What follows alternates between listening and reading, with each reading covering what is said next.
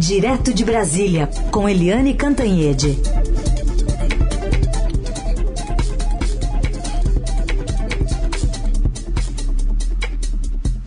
Oi, Eliane, bom dia. Bom dia, Raíssen, Carolina, ouvintes. Oi, Eliane, bom dia, bem-vinda. Dá para resumir essa, essa, essa reunião né, com esses possíveis candidatos a 2022 com uma tônica de curar as feridas da polarização para derrotar Bolsonaro o ano que vem? Pois é, é, é interessante, né? Porque a coluna do Estadão hoje está é, tá dando exatamente isso, que proliferam os grupos é, os grupos de internet, inclusive, é, tentando uma solução de centro. Está todo mundo desesperado buscando uma solução de centro, porque é, com a entrada do ex-presidente Lula em cena, você tem uma polarização clara entre Lula e Bolsonaro, entre PT e bolsonarismo, como foi em 2018. E na, nesse debate da Brasil Conference, que é, enfim, organizada pelos alunos de Harvard e MIT, foi uh, muito impressionante. Primeiro, impressionante pelo tempo. A conferência, que foi o encerramento, né, o debate com os presidenciáveis foi o encerramento, estava previsto para durar uma hora e quarenta e durou três horas. Foi de sete da noite até as dez da noite, porque a audiência estava muito alta e porque o debate estava muito bom. O que, que dá para resumir desse debate? Primeiro, todos eles muito gentis uns com os outros, né? Não teve aquele clima de, de debate, de campanha em que o Ciro agride o Dória, o Dória agride Haddad, Haddad agride Eduardo Leite, Eduardo Leite agride Huck. Não, não houve nada disso. O que aconteceu foi pelo contrário. Foi um clima muito elegante entre eles, agora muito duro, contra o presidente Jair Bolsonaro, né? É, o Ciro e o Dória, por exemplo, produziram uma profusão de adjetivos muito duros, muito ácidos contra o presidente. O, o Fernando Haddad também. Eduardo Leite e Huck, que são mais novatos aí nessa área de campanha, de palanque, foram mais cautelosos. O Ciro Gomes é, faz um malabarismo com as palavras, ele é muito é, incisivo, né, e, e, e traçou aí um diagnóstico muito ruim da situação brasileira na economia, na, economia, na política, é, na, na ciência e tecnologia, na educação, etc. E fez é, projeções. Agora, ele joga sempre uma profusão de números, é difícil acompanhar o raciocínio do Ciro é, mas ele estava muito preparado, né?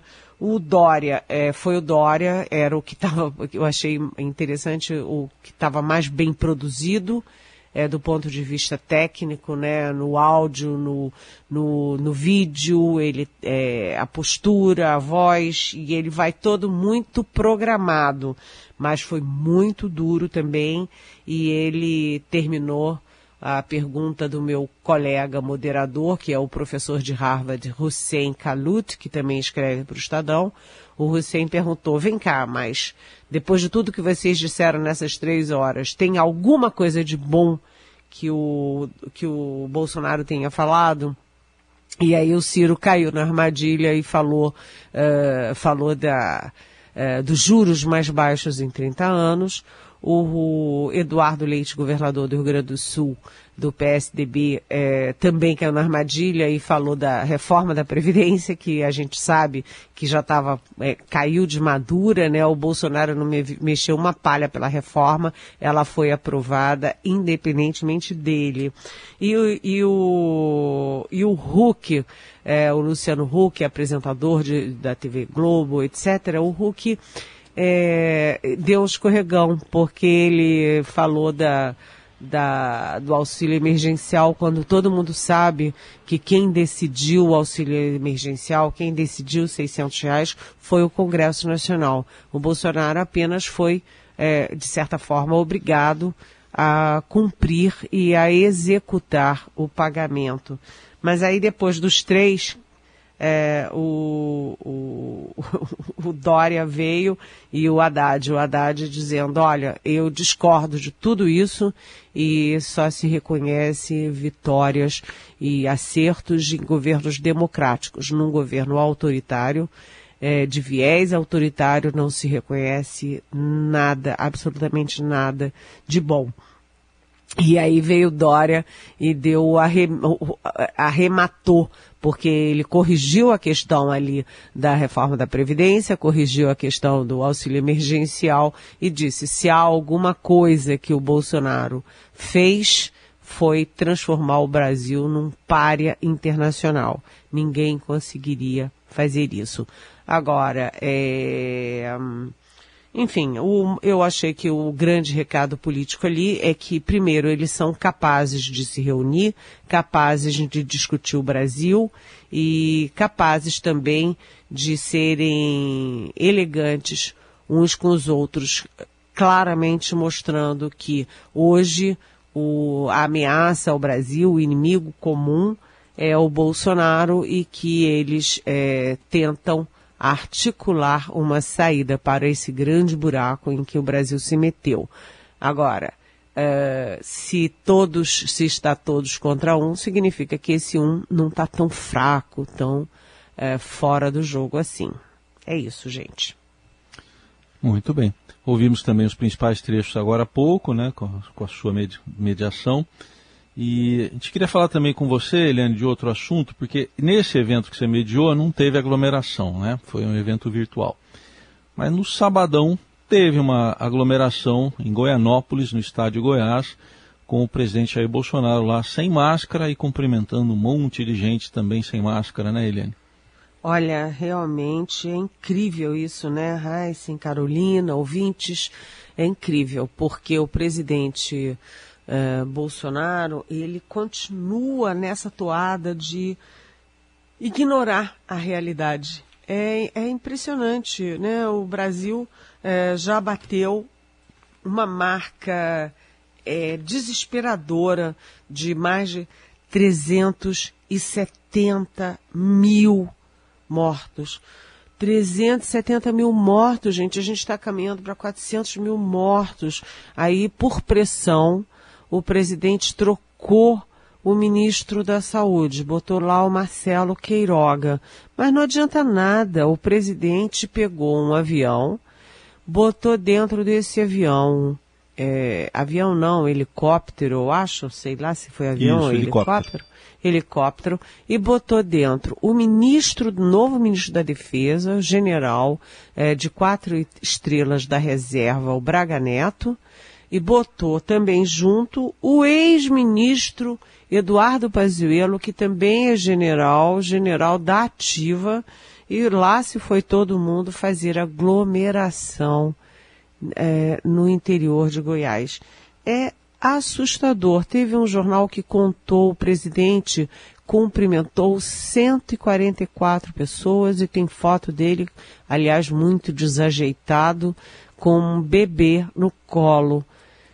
Quanta gente ali aglomerada, sem máscara, não pegou essa doença? Quanta gente pode morrer em função de uma irresponsabilidade dessa do presidente da República? Sabe, além disso, o presidente está tentando premiar o general Pazuello pelos grandes erros, erros criminosos cometidos ali no combate à pandemia ele vem aí para uma secretaria de modernização ou alguma coisa assim, e aí eu fico pensando como ele vai ter condição de falar e agir em prol da modernização do Brasil. Tudo errado. E aquela coisa, o presidente faz isso por birra, por implicância, por ignorância, por combater a realidade. São 370 mil mortos e o presidente continua fazendo aglomeração sem máscara, dizendo para as pessoas: vão morrer. O que que tem, né? É, o recado dele é esse. É, sinceramente, é assustador.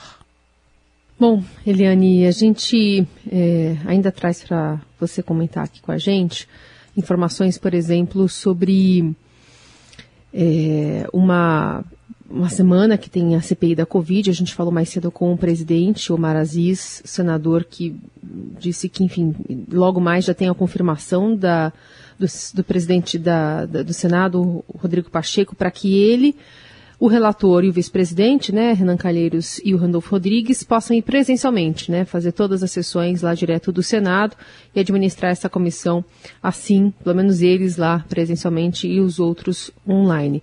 E está muito confiante de que essa, essa CPI não vai acabar em pizza, né, falou sobre isso aqui no Jornal Dourado. Quais são os trâmites que vão levar até quinta-feira para eleição mesmo, para a nomeação dessas pessoas que vão conduzir os trabalhos, Miliane? Olha, é, o mais importante nisso, Carolina Heissen, ouvintes, é que a gente acertou aqui na Rádio Eldorado. Eu preciso é, é, puxar um pouquinho na a sardinha para o nosso lado, porque nós acertamos. Enquanto todo mundo falava, ah, o presidente está articulando, ah, o presidente vai, é, vai, vai fazer isso e aquilo na CPI, a gente disse aqui o tempo inteiro. O presidente perdeu todas na CPI. O presidente não queria a CPI e o Supremo Tribunal Federal determinou a abertura da CPI. Primeiro, por uma decisão monocrática do ministro Barroso, uma decisão que foi considerada irretocável do ponto de vista jurídico. Depois, o plenário do Supremo. Então, foi aberta a CPI. Aberta a CPI, o presidente tentou mexer os pauzinhos para que uh, tivesse maioria. Não tem. Uh, o balanço está exatamente dentro do que o senador Randolfo Rodrigues me disse desde antes de se falar nisso.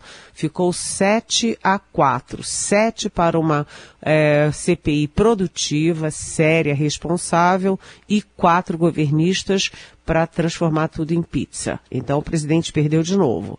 Aí o presidente tentou, disse, bem, já que estamos perdidos, vamos tentar a presidência da CPI, a relatoria. Não deu certo. O presidente é o Omar Aziz, do PSD do Amazonas, o vice-presidente é Randolfo Rodrigues, que é quem puxou, quem liderou esse processo para criar a CPI, e o relator é o Renan Calheiros, do MDB de Alagoas, que é muito experiente, é, foi presidente, conhece muito bem o Senado Federal e tem liderança. É, aí, depois de tudo isso, é, eles tentaram dizer, ah, o Omar Aziz é do PSD, é nosso amigão, não vai fazer o nosso jogo, etc.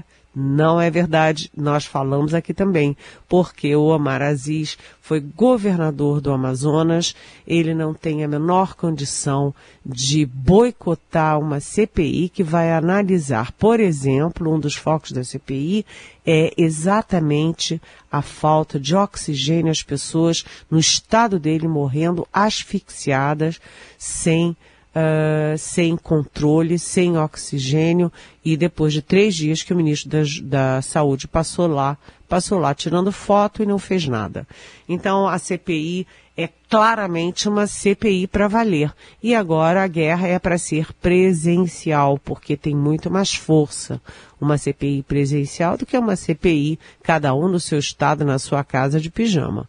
Né? É, essa semana a gente vai ter a confirmação dos nomes e vai ter aí a, a, o acerto sobre o cronograma dos trabalhos. E o cronograma dos trabalhos vai ser muito sério, vai ter muito foco é, na ação do presidente, na ação e na inação do presidente, do Pazuello, e agora já tem aí o Estadão trazendo, o Vinícius Valfredo Estadão nos trazendo a informação de que o TCU também cobra aí a, os erros do Braga Neto, que é atual ministro da Defesa, mas na época em que ele era chefe da Casa Civil e não fez o que tinha que fazer. E a gente está vendo que a lista dos é, próceres do governo que vão sentar na CPI para se explicar à população brasileira está crescendo. E, e, e, fato determinante ou fato determinado não falta, né? Então, a CPI, essa semana, a gente vai ter a foto clara da CPI e vai ter a confirmação de que ela é para valer.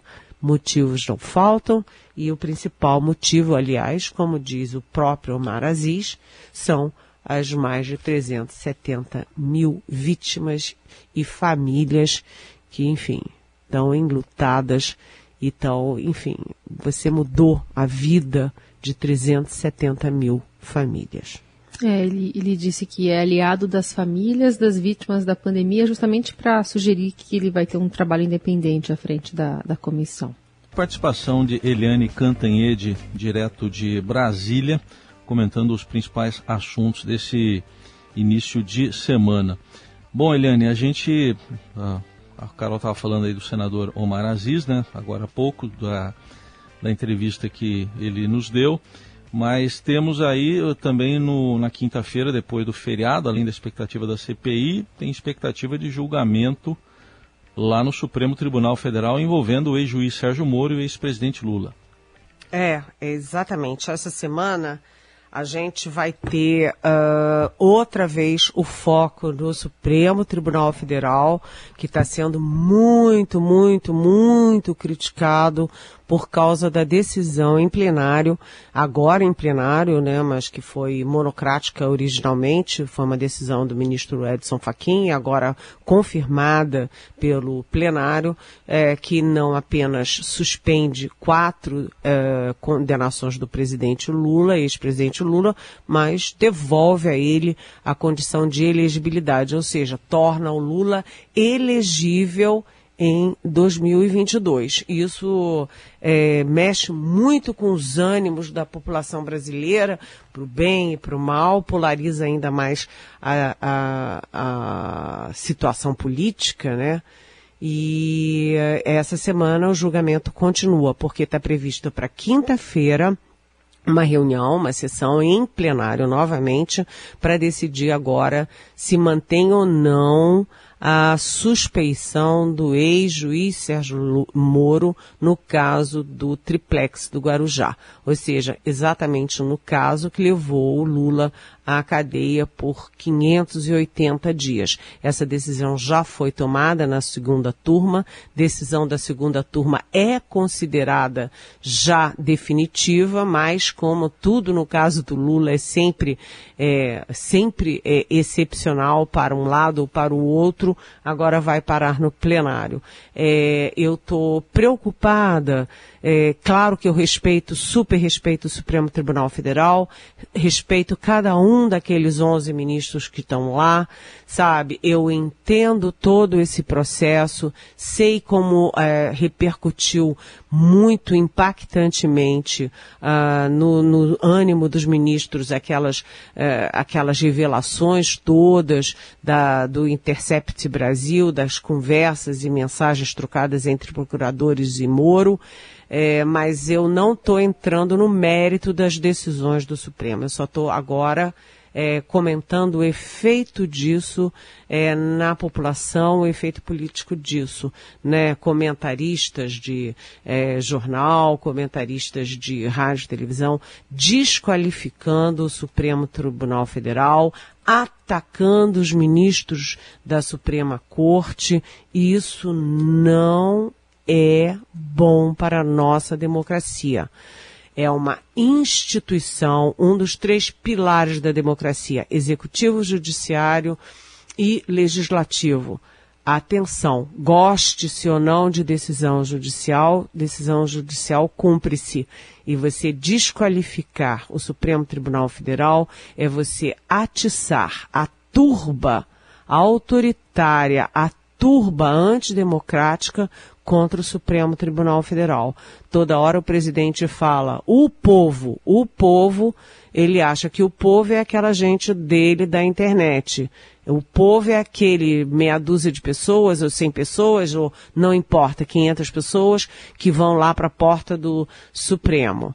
E a gente não brinca com fogo, porque depois que a casa pega fogo, é, sobram cinzas cinzas numa democracia é o pior que a gente pode pensar.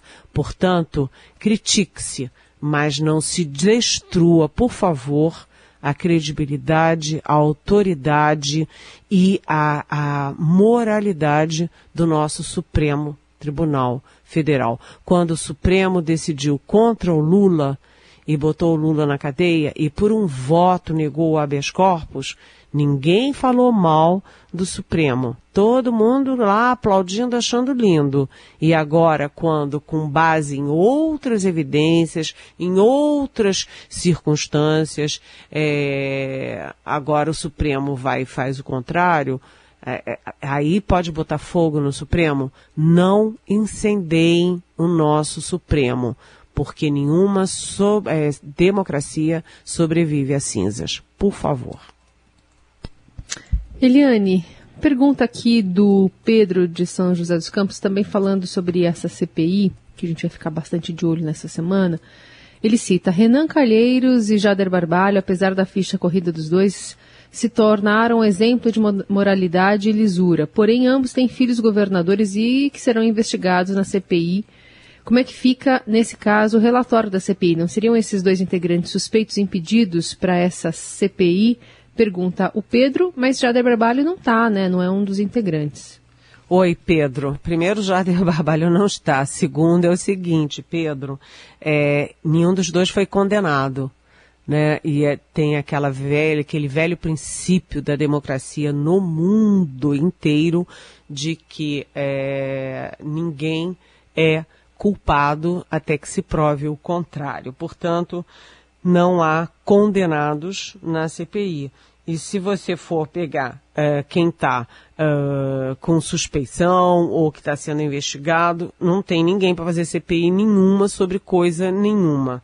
Né? É, na verdade, a questão aí é principalmente do Renan Calheiros, que tem filho é, governador, o governador de Alagoas, o Renan Filho. Sim, isso pode complicar. Aliás, Pedro, uma das grandes questões que ainda não está resolvida na CPI é exatamente de até onde a CPI vai investigar é, desvios nos estados. E aí a gente lembra que, é, pelo regimento interno do Senado, CPI não investiga estados e municípios, porque eles têm câmaras é, legislativas, assembleias legislativas, não é?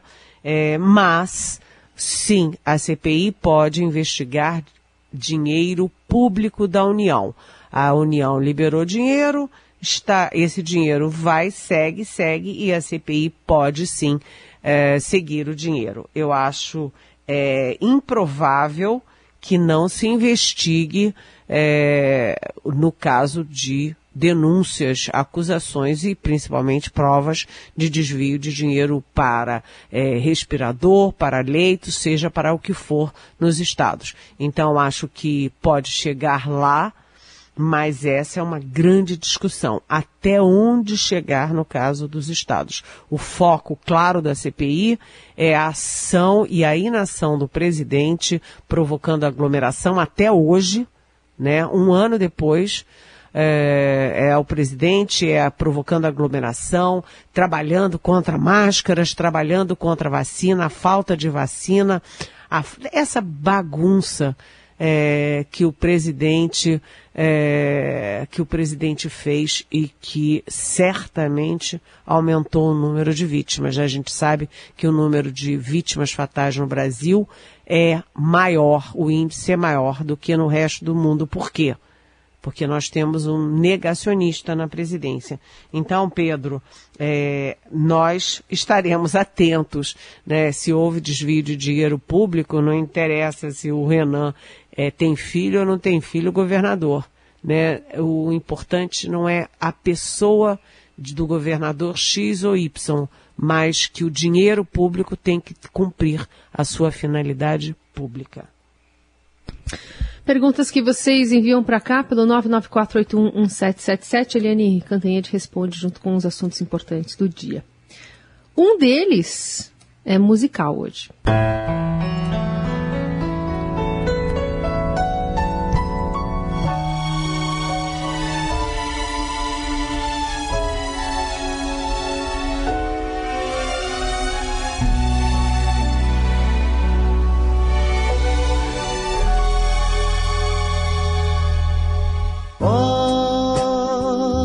Você tem todas as coisas que um dia eu sonhei pra mim. A cabeça cheia de problemas. Não me importo, eu gosto mesmo assim.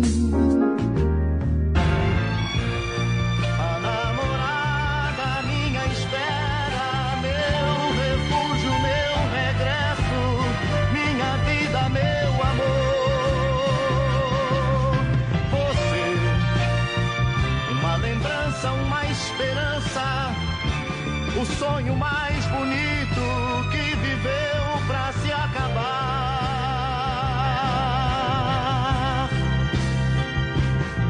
Fazia noite fria, eu logo fui dormir. Soprava um vento forte e eu não pude mais sair. Pensei com meus botões, um bom livro eu vou ler. Trago de uísque que é para me aquecer. Uma coisa, vejam, me aconteceu. Vamos lá, estamos ouvindo aqui uma seleção feita pelo Nelson Volter. Fez no fim de semana, planejou tudo, né? É, deu trabalho pra gente aqui, para cada um escolher uma música. Enfim, 80 anos de Roberto Carlos, o rei Roberto Carlos. Tem muito material hoje no Estadão também é, nas plataformas digitais. Ah, eu, eu, vou parar aqui porque essa é a parte que eu gosto, a do cachorro me sorriu latindo. Porque aqui, aqui é meu lugar. Eu voltei. Eu voltei que ele fala que ele voltou lá, que o portão chegou lá no portão e o cachorro sorriu latindo. Enfim, tem muita história, né, sobre Roberto Carlos e não dá para contar em tão pouco tempo é preciso haver um, um sistema multiplataforma para a gente contar tanta história. O acervo do Estadão, por exemplo, está publicando 80 né, fotos do Roberto Carlos hoje, que você confere também no nosso portal.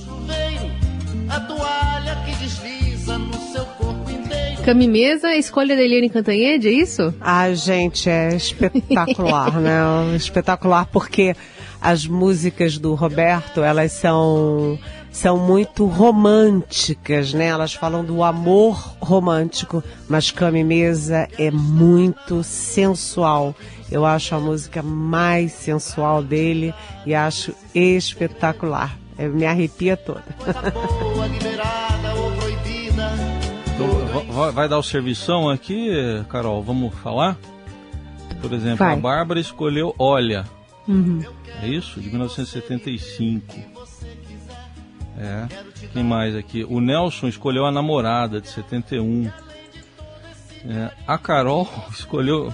É, a Carol eu tinha visto aqui já. Eu já sabia, mas é. Noite de Terror, que você escolheu, né? De 65, né, Carol?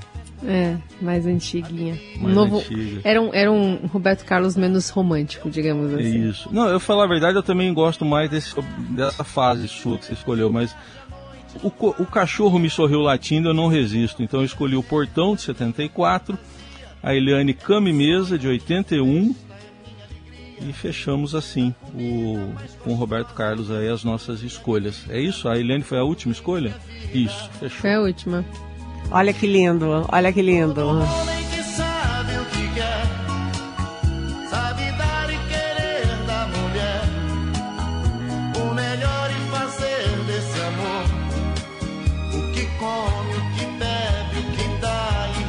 Olha, a minha mãe acabou de mandar uma mensagem dizendo que está adorando ouvir Roberto Carlos, ela gosta muito de detalhes.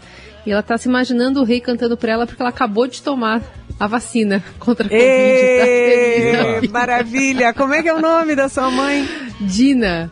Ah, Dona Dina, parabéns, que maravilha. Cadê detalhes? Detalhes é um espetáculo. É, ela, eu aprendi sobre Roberto Carlos ouvindo. Todo ano ela ganhava um disco novo do rei, do meu pai. Então ouvimos, ouvimos muito em casa também. Era sempre em dezembro, né? Eu, eu fazia matéria, todo mês de dezembro eu sabia uma matéria que eu tinha que fazer para o jornal que eu trabalhava. Era o disco, o lançamento do disco do Roberto Carlos. Era disco, tá? Um negócio, uma bolacha que eu gosto muito, grandona, assim. Não adianta LP. nem tentar. Nossa, que lindo. Que maravilha. Ah, muito bom começar a semana assim, com essa celebração do rei Roberto Carlos, enfim, trazendo tantas lembranças, né, pra gente, que no final das contas não tem uma... Acho que o Roberto, ele é um dos cantores que todo mundo tem muitas músicas de cor na cabeça, né, tem é, essa, essa, essa, essa canção popular, assim, na história aqui do, do Brasil e de todo mundo que viveu muito nessa época, né? Dos anos 60, 70, 80 e 90, que ele lançou muita, muita coisa. Muito bem, Eliane. Então é assim que a gente te deixa, tá? Prontinha para começar a semana. Com muitos detalhes, Ai, muita cama e mesa, muita, muita coisa. Foi espetacular. Viva o nosso rei, o nosso rei. Quem é rei nunca perde a majestade. Fantástico. Um beijão para vocês. Boa semana. Boa semana. Valeu, Heisen. Valeu, Carol, Eliane. Obrigado, gente, pela companhia. Até amanhã. O ronco barulhento do seu carro, a velha calça desbotada ou coisa assim. Imediatamente você vai você vai lembrar de mim. Vivemos em constante transformação e para ajudar as empresas a estarem conectadas com pessoas, nós criamos o Estadão Blue Studio, uma nova operação dedicada para criar soluções publicitárias inovadoras e orientadas à performance. O Estadão Blue Studio entrega projetos customizados, branded content, publicações e uma série de eventos consagrados pelo mercado. Não importa o tamanho do seu desafio, para nós sempre existe uma boa solução. Estadão Blue Studio, conteúdo de alta performance.